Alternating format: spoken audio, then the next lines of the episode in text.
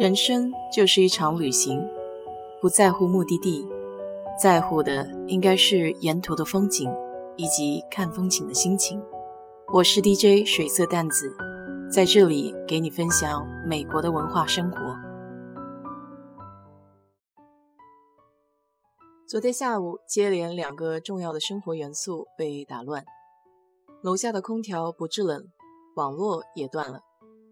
突然感到现代生活缺了这两样就转不起来了，特别是休斯顿的夏天，没了空调简直度日如年。我一般回南京是在冬天，家里的房子是九八年盖的，那个时候还没有普及地热系统，装的都是挂壁式的空调。冬天开这类空调在屋子里会感到特别的干燥，不是很舒服。如果用油厅的话，又只有局部暖和。房间大一些，离油厅远一些，就还是会觉得冷。来了美国之后，发现这里的民用住宅大多使用的是中央空调，它简称 HVAC，主要包括热机跟冷机两个部分，由共同的控制系统管道连在一起，吸入空气，然后吐出冷热气。可以维持室内舒适宜人的小气候。当然，在美国有没有空调不是最大的问题，开几度才是。有些美国人喜欢把空调开得很低，而有些则喜欢把空调开得高一些。这种差异会体现在性别上，男性往往会比女性更喜欢把空调开得低一些，才觉得舒服。每个人都有自己的温度，所以在办公楼里。关于空调开几度的争论最为激烈，时常会看到有的人裹得严严实实，而有的人嫌热还不停地喝冰水。虽然德州的电费有市场竞争，可以选到相对比较好的、适合自己需求的电力公司，但对空调温度的控制如果合理的话，也还是可以节省一些用电量的，这样对机器的消耗也小一些。首先需要强调的是，地方不一样，开法其实也不一样。有些地方只有白天热，晚上回家就冷，这种情况出门就得关空调。有些地方一天到晚都很热，比如休斯顿；还有些地方一年四季温度偏低，房间里根本就没有空调，比如西雅图。再加上房子的材料不一样，那么这些地方的用电量。和出门关不关空调就没有那么大关系了，因为白天不那么热，空调也开不了几次，不开会节约，但是开了其实也消耗不了多少。拿休斯顿来举例，一般人很早就出去上班，那个时候就算不关空调，也消耗不了多少电。但如果关掉空调的话，当外界升温的时候，首先加热的是房子外表面。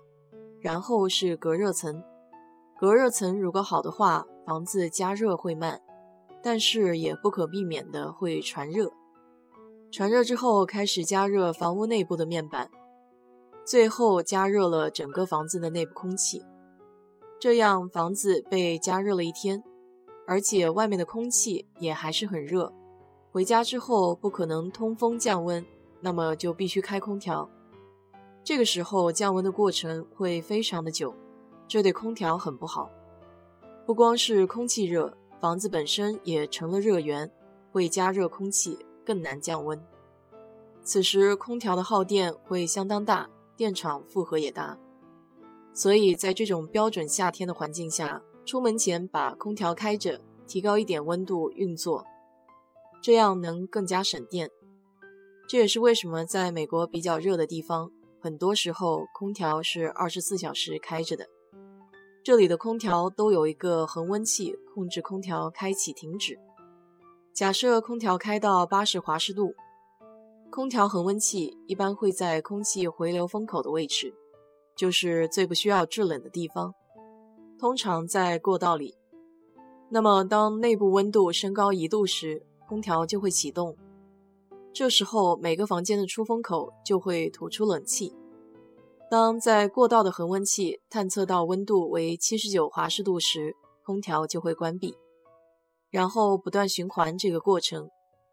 更加高级一点的省电方法就是预冷房子，一般在用电高峰下午三点到六点之外的时间持续开空调，把房间的温度降到比较低，那么就可以保持好一段时间再启动。像休斯顿夏天电费的账单主要都来自空调的使用。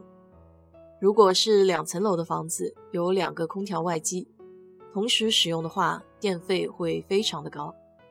所以国内不安装中央空调也还是有一定好处的，就是在哪个房间就用哪个房间的空调，可以做到灵活机动，电费也可以节省一些。前两天看视频说，将挂壁空调设置在二十六摄氏度，按节能或是睡眠键可以省电。这个小窍门你也可以去试一试，看看到底管不管用。好了，今天就给你聊到这里。如果你对这期节目感兴趣的话，欢迎在我的评论区留言，谢谢。